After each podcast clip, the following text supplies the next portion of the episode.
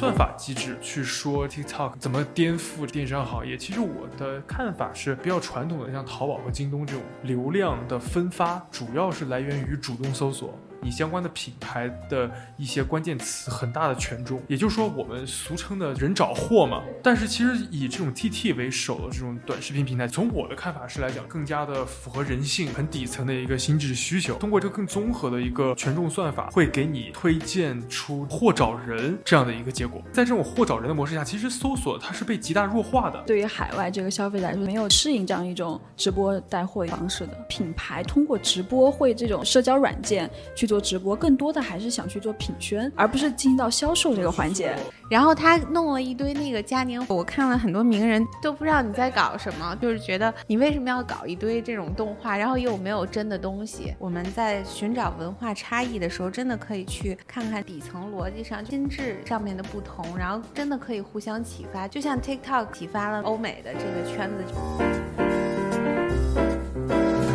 Hello，大家好，欢迎收听 AI 豆腐脑，我是 Margarita。Hello，大家好，我是 Brandy。Hello，大家好，我是 Takila。那今天的话，我们其实想要聊的一个话题，其实是围绕一个很久之前就引发了很多关于数据安全或是内容保护的这样的一个平台。TT 这个平台其实也是字节跳动这家公司很久以来的一个算是明星业务吧，算是 T 零级的产品。但是它的发展过程其实历经了一些坎坷。然后我们今天也是围绕呃现在国内做的非常主流的这个电商，然后包括这个 TikTok 这个平台，然后它的。一些发展的这样的一个前世今生，然后我们今天想要就此来展开一个讨论，或者说是这样的一个话题。尤其是这个 TikTok 现在出海嘛，这个话题讨论很热，尤其在它这个电商这样一个赛道里边，所以我们也会对这块做一些讨论。最近一年来，大家在作为消费者，如果是要去看这样的一个物品搜索或是一个电商的窗口，其实越来越多的已经从像淘宝啊、京东啊这样的一些搜索框或搜索引擎的这样的一个工具，或是触点越来越多的迁移到短视频这样的一个媒介，短视频现在取代了这种像百度啊这一类搜索的这样的一个方式。其实大众的这样的一些商品和消费者的这样的一个接触，其实也越从这样的一个形式去进行了一个转变。有的会吧，我觉得。对我现在我是觉得我自己使用百度是频率下降，而且我现在觉得很多年轻人如果比较我想搜一个产品，或者是我想搜一些小的 tips，他可能会用小红书，然后也会去抖音找一些视频看怎么回事儿。如果是科普的话，他可能会。搜一些 B 站，因为百度我觉得搜出的一个体验感觉就比较杂乱，就是我搜出来那个关键字词，但它展现出来的东西可能并不是我真的一下能够想要的东西。就能看出百度其实商业化的痕迹有点严重，就是包括像各种金主爸爸之间的这种。然后呢，就是聊回 TikTok 吧，就是其实 TT 这个电商平台，就是我有看到数据，它是在二零二一年的时候，它整体的 GMV 最高能达到六十亿元人民币。现在来讲的话，主要的这个交易的完成是来自于。印度尼西亚和英国，然后其中的话，七成的 GMV 是来自于印度尼西亚，就是有看到他们，所以现在目前主攻的一个战场，其实是有从欧美向东南亚迁移的这样的一个发展方向。然后其实六十亿的 GMV 来讲，对于他们在国内做的这个抖音电商的市场，其实完全是不值一提啊，就完全到不了国内抖音电商的一个零头。是多少？呃，我有看到数据，好像是。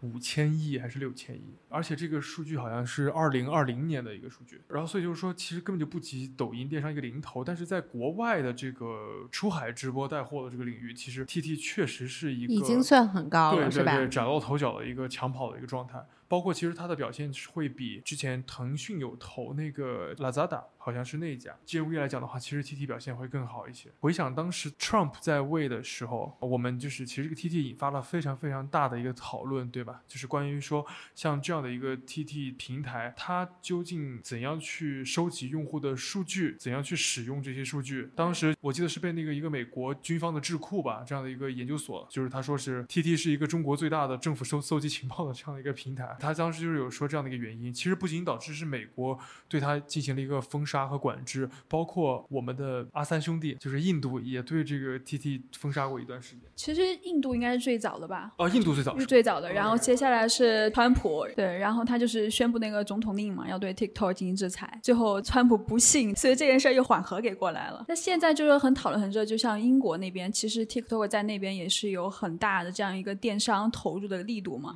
但是那边的政策环境。境也是不是特好。就比如现在的一些英国首相的那些辩论，其实也是在拿这个 TikTok 开刀嘛。现在我有看到，就是这个 TikTok，其实最早的时候，它出海，我这边是有看到，就是比较重要的一步，是它当时在这个一七年底，它好像是收购了一家公司，是叫 Musically。这家公司它完成了一个收购，其实类似是非常好的融合了这个字节跳动对抖音的这种用户的推荐算法，相对于比较年轻的一个受众用户的群体为基础，然后是引发了这样的一个很大的流量。但是好景不长，就是它是在这个一八一九年的时候，对吧？是被美国以这种数据安全隐私或者这些风险，然后其实对它进行了一个审查。但其实我了解，现在它的整个管理层，包括 C level，其实已经完全换血成美国人，还有包括新加坡那边有很多做 TT 的一个运营团队啊。其实相对来讲，现在是还算安全的一个模式，然后也是在这样的一个模式基础之上，是在利用这样的一个全球商业化的这这个平台。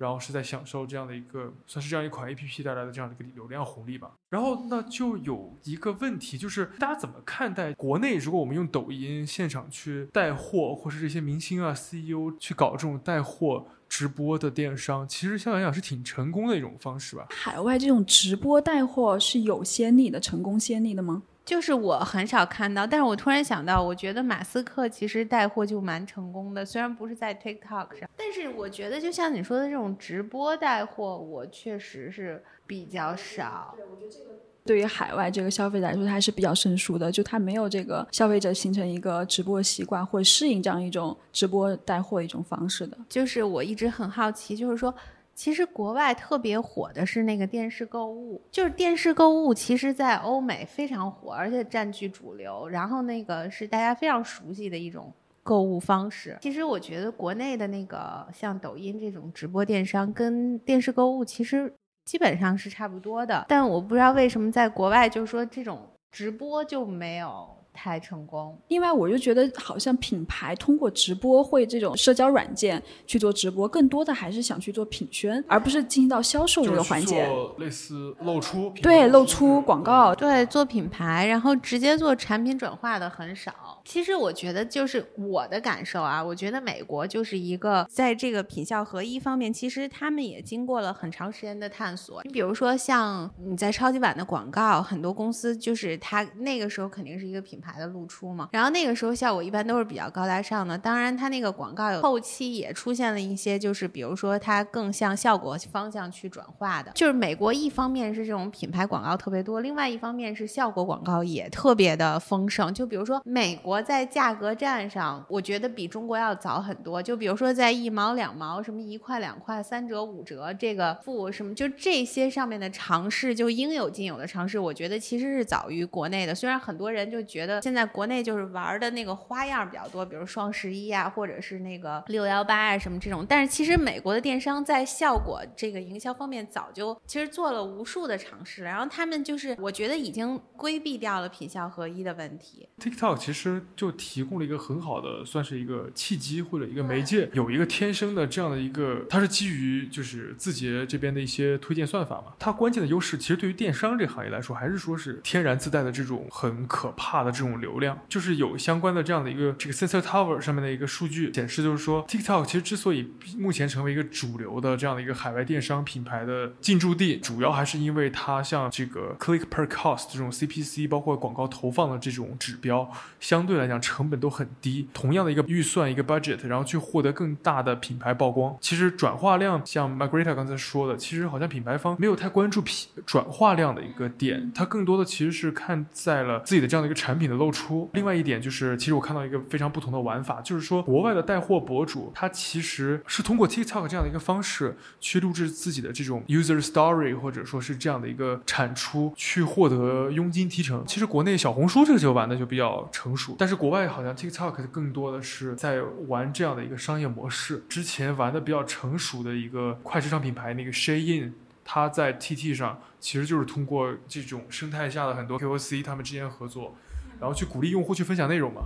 然后通过这样的一个方法去达到了目前是累计超过二百亿次的播放量。其实这个数字还挺可怕的。其实我觉得很有意思，就是国外跟国内，就是那种用户习惯的培养，好像就是一个不可逆的东西。你比如说，我只要一打开 ins，我就会看别人的广告，就是别人收到那种 PR box，然后就打开，就是一些 KOL 或者名人什么 celebrity，然后收到了这个茶，然后就喝，然后底下是一个链接，然后我就会点，然后我就觉得是这样买挺好的。但是如果是同样场景在抖音上，我就不会买，因为抖音必须是一个人直播喊麦，然后还要告诉我说现在就是这此时此刻下单送八百个赠品。差异吧，文化上的一个。对，确实是一个用户之间的差异。但我是觉得，我之前是看是，比如说在英国的 TikTok 电商，TikTok 打那个价格战，其实没有太大用处的。其实很多的这个英国的消费者，他还是看重一些质量。就比如说你给我九点九美元或者零点九九美元，他可能觉得，哎，那这东他会怀疑你的这个东西的质量，就他可能会不接受。另外，如果他真的是，比如说我通过你这段时间平台给的补贴的优惠，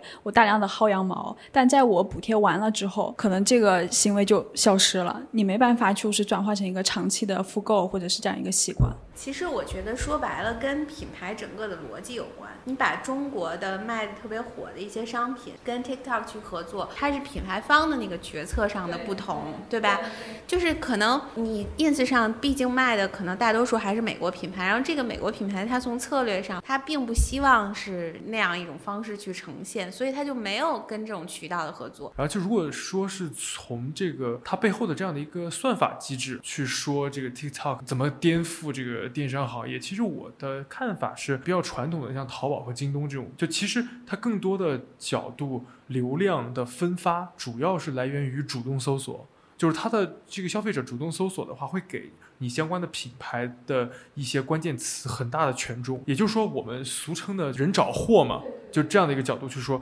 但是其实以这种 TT 为首的这种短视频平台，从我的看法是来讲，是更加的符合人性很底层的一个心智需求。也就是说，它类似于根据你的这样的一个关注的商品垂类，或者说你所关注的视频内容的垂类，根据你的停留时，比如说我猜测它的算法当中会一定会有这个用户的停留时长，它所看的这样的一个 KOL 或 KOC 所在的一个呃垂类的权重，就是也会有主动搜索的这种可能性，我们不排除。也就是说，会通过这样一个更综合的一个权重算法，会给你推荐出这个货找人这样的一个结果。就是在这种货找人的模式下，其实搜索它是被极大弱化的，取而代之的是一个更贴近于你的精细化拆分了你的这样的一个线上行为路径的角度。去帮你做推荐，就是我作为一个消费者，我的画像其实更多的是结合了这种社交关系的复杂度，还有包括就是内容场景啊，我的非计划性需求更多的被暴露了出来。它这个购物的逻辑是发生了变化的。对对对，还有我们之前比如讨论过为什么抖音那么火，就是可能我们计划去关注的、主动去关注的，未必是我们真的内心很愿意去看的。有些东西我们不承认，但是我们确实哎看到那个真的就对吧？身体上、物理上我们就停留了很久去在看那个东西。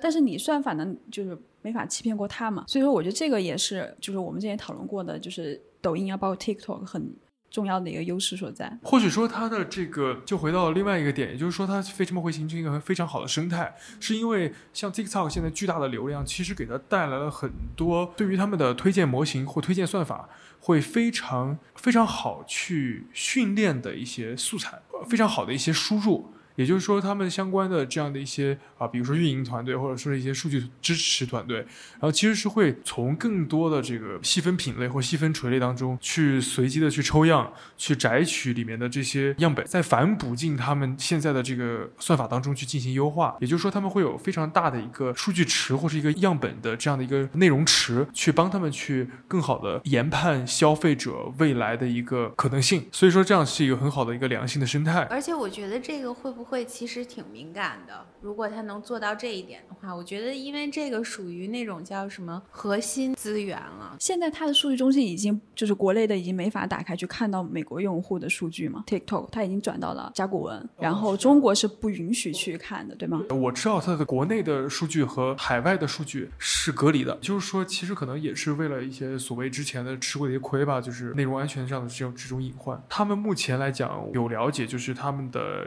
员工总员工数然后全球的员工数其实 TT 增长的幅度是非常非常恐怖的，从最早的可能大概是只有我记得是只有一千多人到两千人的规模，扩充到了三万到四万这样的一个员工规模。回到我们上一期、上上期还是上上上期聊的这个呃数字游民的一个角度，就 TikTok 会不会是一个非常好的去落实这样的一个工作文化的一个呃环境呢？他三四万人现在都 on site 吗？我相信大部分人应该是 on site。那我之前的印象是，我觉得 TikTok 之所以这么大，然后这么快能够扩张，还是因为它砸钱特别有，就砸了很多钱。就是一开始的时候，对啊，就是我一定要砸钱这块儿，我一定要超过，比如 Facebook 超过别别的，那我投钱越多，我力度越大。当然，它本身有优势，但我觉得这种策略现在目前看来还是挺对的，就是它留住了，它没有说烧完就没了。对对对，比如说，其实刚才提到 Facebook，Facebook 其实就是因为我有看过那个扎克伯格，其实越来越多的在一些公开场面会或多或少的提到 TikTok，其实他把 TikTok 当做是一个比较大的竞对嘛，呃，但是他也有去试图模仿。出过像那个，我记得有一个叫 Clips，还有叫什么 Reels 这些、这些平台。Reels 被骂的挺惨的，对对对尤其是好多那种 celebrities 直接就说不要搞这个 Reels 在 Instagram 上面，都会影响其实扎克伯格他自己的股价的。他之前那卡戴珊那个就对是嘛，对对，所以他其实是决策上错误，他不应该去模仿。但我觉得他可能也没想出什么别的办法去。就这些巨头都还是觉得短视频它就是一个趋势，只不过是对于在海外市场它需要时间而已，但他们还是就是往这个趋势上去做的。我只是想说，就是 ins 还是 ins 比较好，就是 ins 还是应该就是 Instagram 就保持原来原有的那个平台，就是它现在做的不好的一点，我觉得是它非要把 Instagram 是改成就全都灌满了 reels 的那种视频。那其实当时 TikTok 也是一个单独的 app，对吧？它也没有说抖音，我当然抖音也是短视频，就是它，我我的意思是，你可以完全从它脱离出来另外一个产品。嗯，就是不是嵌在这 Instagram。对，因为它现在等于是把 Instagram 的意义抹掉了，就是。比如说，以前我确实在 Instagram 上经常是去看我朋友，我正式的坐下来，然后想踏踏实实看一下大家最近的装逼，对吧？然后我从更新那个 update 上面就开始捋一些照片，然后都是比较精致的修过，呃，上面的各种 tag、各种那个定位都是很精致的去。选的那种，它，但它现在的算法和它现在的一系列的做法，就我几乎很难看到了。然后我基本上就变成了一个刷短视频的平台，最主要的功能也是刷它那个 stories，就是一些快闪，就变成 snap 了。呃，我我觉得确实是牺牲了很多。就原本我们就是看打开 Instagram 就想看到自己朋友的精致的一些图片儿，反而看不到了。对，就刚刚那个 Brandy 也提到嘛，就是可能现在 TikTok 想出海往全球化这种企业去走。那现在有个观点就是，其实像美国很多现在很有名的一些跨国的企业，比如说 Amazon、Google，它可能是属于这种总部是绝对的中心，然后它的决策权都是总部为主，然后辐散到各个国家。但其实 TikTok 现在就是有个很不一样的点，它就是分布式的。就也许我在某一个地区、某一个国家，它都有一个管理决策中心，所以是以这样一种分布式的管理，就是它实现这种全球化。你觉得是一种创新吗？还是会说其实未来还会有很难的东西需要去面对？我觉得这是肯定是一种创新啊，因因为中国也有非常多的算是外企进入到中国市场之后，也是所谓最后无功而返了嘛。就比如说最近像那个 Salesforce 那些 SaaS 平台的公司，在中国发现实在环境太烂了，就根本就根本做不下去。对，然后呃 TikTok 这个的话，其实我的想法还是就是说，虽然他们的算法是非常厉害的，但在于他们究竟是想吃掉整个海外的这样的一个市场。还是说，根据他们每年的这样的一个用户画像，或是这样的一个，比如说我们最早提一开始提到的那个印度尼西亚、东南亚市场，还是欧洲的英国市场，这种市场为牵引力，给他们更大的话语权和权重去做这样的一个战略性决策或者商业化的部署，我觉得是更有意义的。整个这样的一个事业部的发展，这样的，毕竟呃，对于一个短视频平台来说，你不仅仅说是自身的产品的一些 UI 或是一些 UX 的设计，其实也更在乎于你要玩电商这样的一个核心玩法。其实每个 local 或者每个本地化。在推进的进程当中，其实都是要结合当地的商业的一个 rules、一个规则、一个环境。对，但其实像现在这个阶段，比如说他们在英国也会面临很多问题嘛，比如说劳资关系。那就是说，现在 TikTok 在这种海外的阶段，它是要扩张，是要使大功夫，要使猛进。那它就必须是我可能要加快我的整个力度、工作时长、工作效率都要提高。但如果是海外的那种文化，它适用于这个 TikTok 目前的这种目标吗？我觉得这个其实值得探讨的。对对对，这个确实非常非常的矛盾。也就是说，TikTok 作为一个管理层或决策层，确实都是一些海外的这样一些高管。但是呢，其实它根本流淌的血液，我认为还是有一定的像国内这个字节的这样的一个基因吧。哎，所以字节的企业精神是什么？它的这个企业价值观吧，主要是这个字节范儿，就是它是强调。这个员工要始终创业，要求员工要自主创业，要求员工就是要有这个拼搏的精神，就是说始终带着一个初创的这样的一个 startup 的这样的一颗心，就是不断的自己找活干呗。我记得字节是不是最早的那种就是流行 OKR 的那种公司？但是它的 OKR 管理其实结合包括他们自己的那个飞书的这个产品，其实做的是还不错的。我认为是应该是仅次于 Google。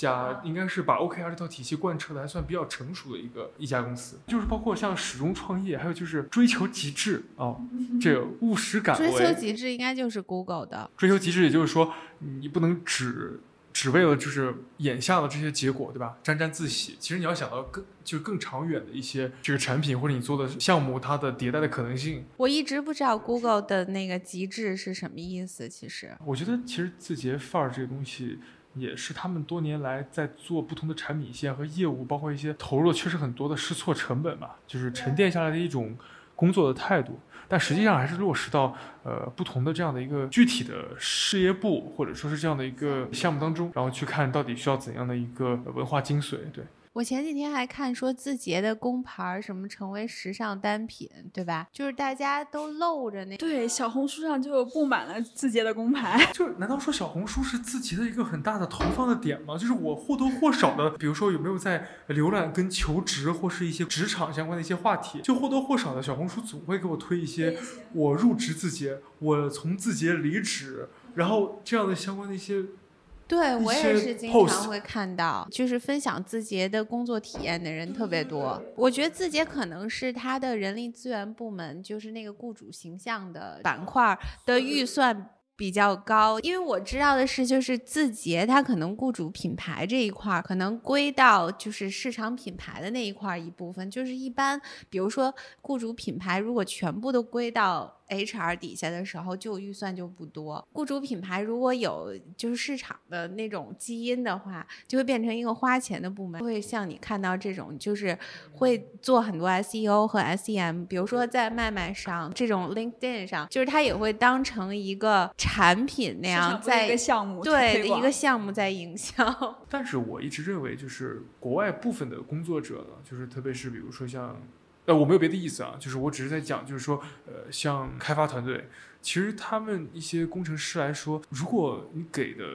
一个待遇是到位的，相对来讲做一些加班的任务，我的理解是 OK 的，因为至少是我，就是之前我的一些呃美国同学，他们也是在加州那边算是一些中厂吧，不能说是那个 flag 的四大家，但是在中厂工作的一些码农或是工程师，他们其实也会项目上线前的话一些。呃，testing 的一些环节，其实确实也是会加班的，这个倒是 OK 的。但只要是你对于项目的把控来讲，你有一个人工的工时的这样的一个轮转机制，或者说是一些调休的一些政策，其实是可以接受的。我的我的理解是这样的。这个我同意。我其实我一直都觉得老外没那么不卷，然后咱们咱们的人也没有那么甘心卷的，就是飞起。就是硅谷附近的这些工厂，他们其实。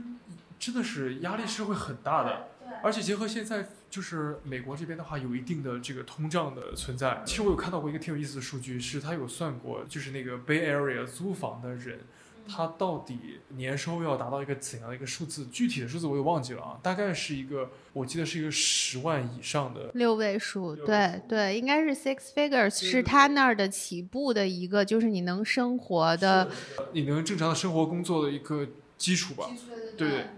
也就是说，你想稍微享受一下生活，可能你就要需要去卷一点，然后或者说需要去再做一些兼职，然后再赚一些钱。但如果是你要想说过得去，然后这个数字是没问题的，对这样的一个标准。你刚才提到，我觉得英国，我觉得大家对它可能有误解。我觉得英国这个国家可能跟像法意什么的还不太一样。就是英国，我认为我接触过的，我觉得还是挺呃容易能卷起来的一个 一个民族。就是大家看看香港就可以知道，只要是给到位了，对吧？有有点价值，他们还是有可以卷起来的。他们还是挺那个什么。确实，我们可能有一段时间呃卷过头了，对吧？但是呢，就是我们也没有那么不 balance 这个 work life。说一个比较好的原因，就是各种玩的东西还算比较多。国外有的时候他为什么觉得比较 balance，是因为 没有那么多选择去不 balance。对，我觉得这个工作时长是一个点，但另外一个就是我看到的，说是语言其实也是一个点，还有这个时差，可能大家会很多的去跟中国团队做这种频繁的沟通，那就会涉及到可能两边就会有这种时差的会议啊。而且比如说，我听说啊，这个在英国的这个电商这个团队，他们的高管可能还都很多还是中国人，但是具体的去运营的人可能是一些 local。那我在开会的时候，我肯定要带个翻译，然后这个语言上其实也是会有一些障碍。哎，他们我不知道，就是像 Brandy，你有没有了解？就是他们会招一些说中文的吗？这个问题我不敢保证，但是他们一定会招很多就是英语要达到一定标准的中国人，哦，那等于说他还是以会以那个英文为一个为为为主要工作语言工作语言，而且就是他未来据说是 TT 未来的一个算是一个 Asian 的 HQ 吧，一个会在选在新加坡嘛，对对对，所以新加坡来讲的话，一定是一定是这样的，对，所以这就很完美。如果之后大家还可以同时间下班，怎么感觉新加坡真的是要发达了？就现在很多中心都在呢。对对对，我有听说那个就是刚才提到那个 Shein 那家公司，其实他老板也是整个家族都那个入籍还有那个新加坡谁，还有那个海底捞啊，对对对，那个是很早，对。我刚看了一个比较有意思的那个文化差异，就是说在这个东南亚，就是穆斯林斋月的期间，就是由于员工节制进食，导致你工作注意力涣散，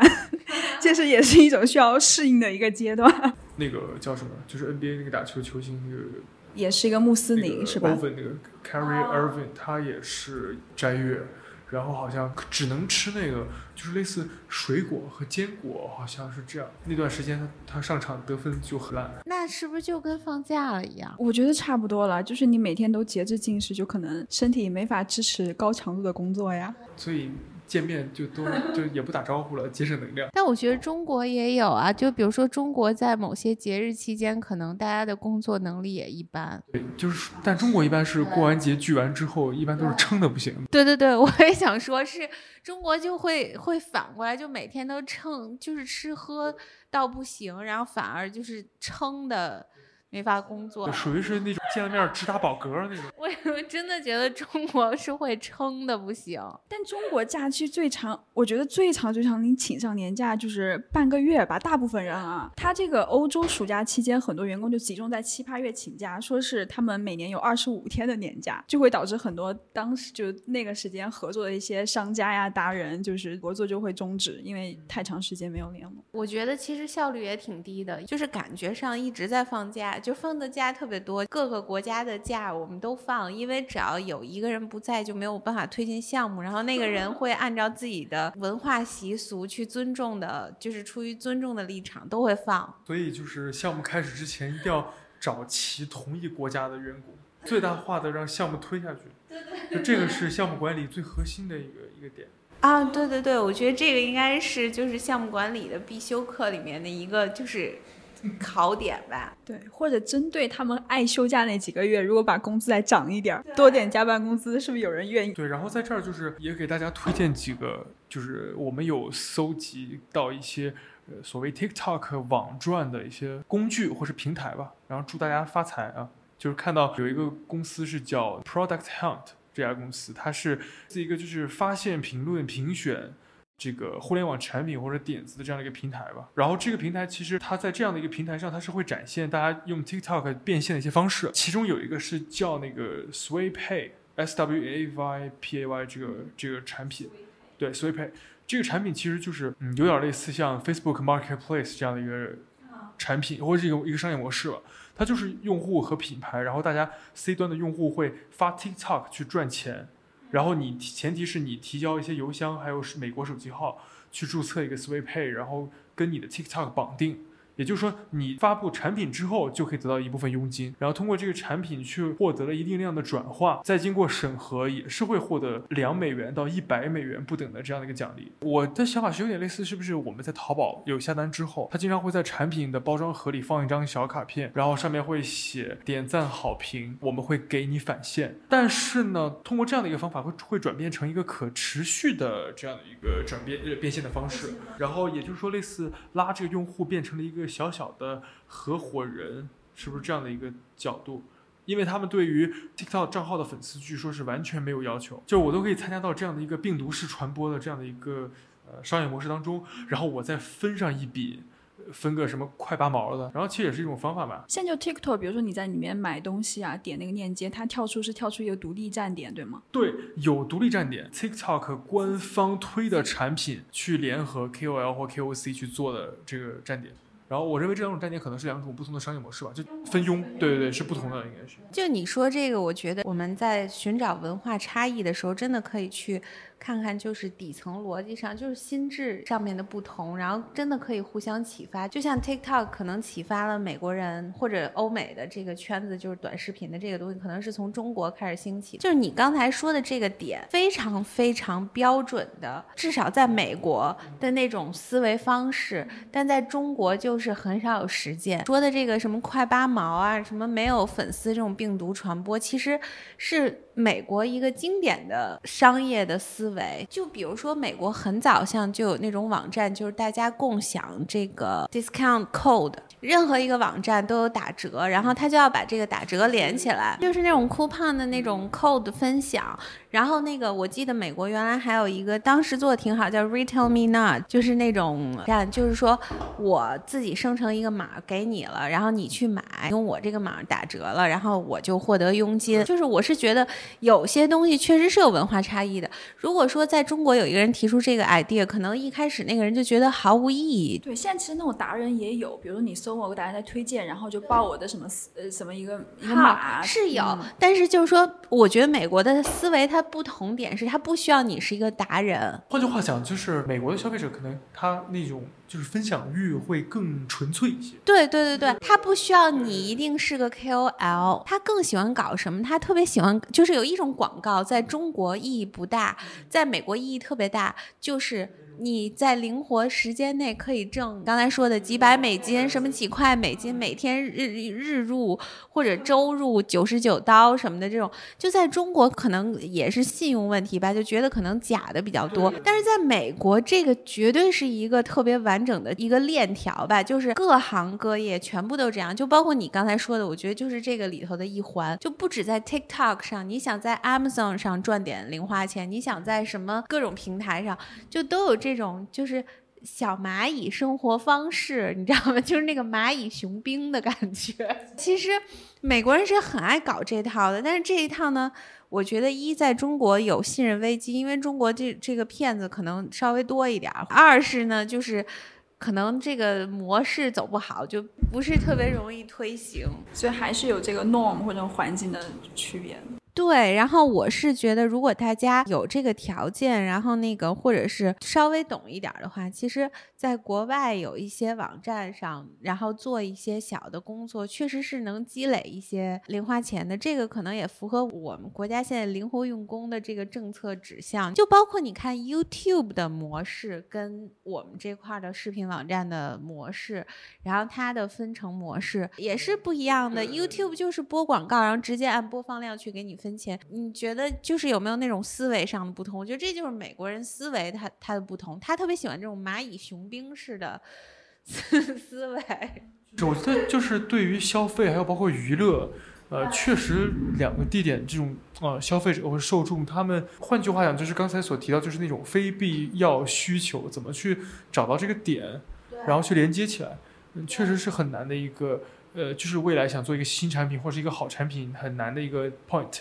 呃，就比如我举个例子的话，就是那个你像游戏直播，就国内的话都是给女主播刷个火箭、刷个保时捷这种风格的去打赏。其实，在我看来，可能有一点儿，我我就会去屏蔽掉这些东西。但是国外像那个 Twitch，然后那个就是那个 Amazon 他们那个游戏直播平台，那 Twitch 的话纯粹就是直接打钱。其实我很想知道，就是刚开始这种直播打赏出现在国外的时候，他们是能接受的吗？不会觉得很？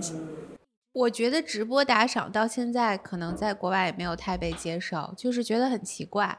你发个喷气机，然后转化成钱。对，而但反而就像刚才 Brandy 说的，就国外其实一直有直接就给你钱。其实老外不是说受不了这个，就是给你那什么，他们只是很不理解咱们的那种所谓嘉年华和那个一千零一夜，这些都是都是是是什么样的概念？这真的是文化的。哦，对对对，也也就是说，哎，我之前看到说，在他们的一些电商的里面有一些话术嘛，比如说什么玩法呀，这种就是在他们就无法理解到底是怎么回事儿，什么叫玩法呀？怎么怎怎么去翻译这个？大家怎么互相沟通？我觉得对，因为他就没有这个概念，然后他弄了一堆那个嘉年华，刷了一堆嘉年，很多像。那个我看了很多名人都不知道你在搞什么，对，然后就出现了一堆动画，然后他还会很迷惑，就是觉得你为什么要搞一堆这种动画，然后又没有真的东西。所以，Brandy，那你对这个 TikTok 未来有什么？嗯，你觉得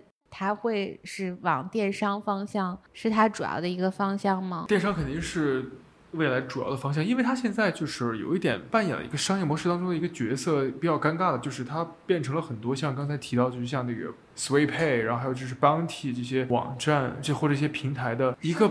变现的工具，有点像工具人。然后他现在肯定是要说俗一点，就是怎样从中分一杯羹嘛，就是怎样把这种电商的这种平台有机的跟这些工具之间结合起来，或者说是就是更加的生态化、商业化的这样的一个成熟度。就以一句非常互联网的话来说，就是要以电商为抓手啊。而且据我所知，他 T T T 之前在很多方向上都有尝试，但是他们的其他方向的战略相关的这个部门都被砍掉了。现在留下最多最大的一个战略部门就是电商战略，而且电商战略貌似在国内来讲的话还卷的不行。对，其实我觉得某种程度上就是 TikTok 的现在的境地跟那个小红书的。尴尬有点相似，在国外，小红书在我们这儿，在现在国内的一个尴尬的境地也是，就是做电商嘛，然后那个对做不起来，然后呢做品牌，然后做品牌的这么一个广告的广告收入为主的平台呢，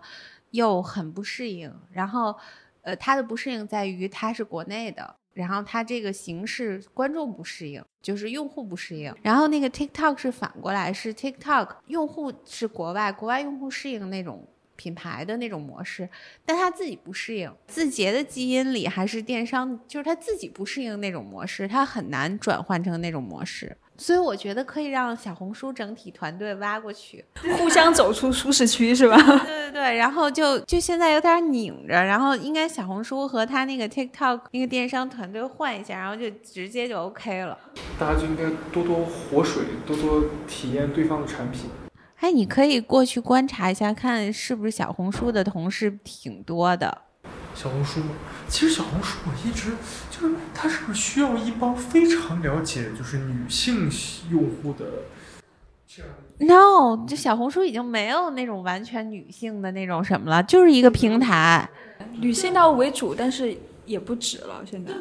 就是你，就是你干什么都是小红，都可以在小红书上了，就是不是说只有女的什么美妆啊什么这些了，对。但是我是知道那个小红书上，你如果想要用小红书变现，还是美妆和这些穿搭最最容易变现，是最赚钱。对，至少这方面的 KOL 的这个成熟度更高。但小红书真的现在充斥着太多太多的广告了，就是就会刷几篇笔记，就会有一篇假笔记贴在上面那种。对，然后那个笔记你仔细看是图片，就不是文字，你知道吧？是一张图，就是你都分不清楚它是底下的笔记还是图，他把整个屏幕给 P 了一遍，就完全就图片上的内容是吗你？想点那个点不了。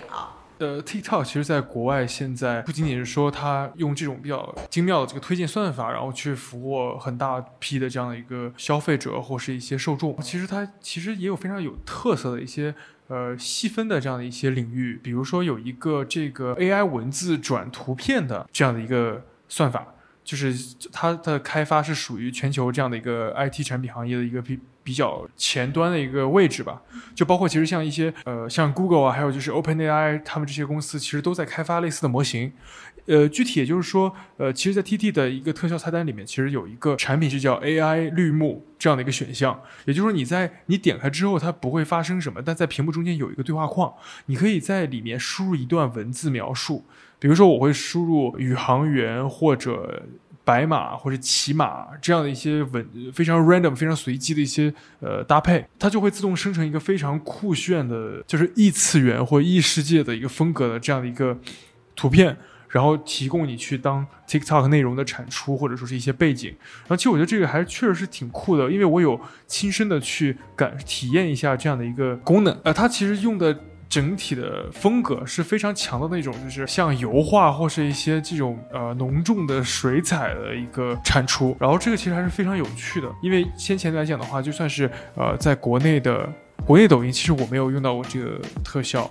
国内没有看到，国内没有是吧？对对对，所以说这个还是挺有意思的。但是说，呃，也当然这个也是一个双刃剑吧。就是像一些美国相关的一些媒体在测试了这个功能之后，也会提出一些点，就是说，像 TikTok AI 这样的一个文字转图片，最后生成的图片的版权或是版权的所有，到底是应该是归哪方去使用？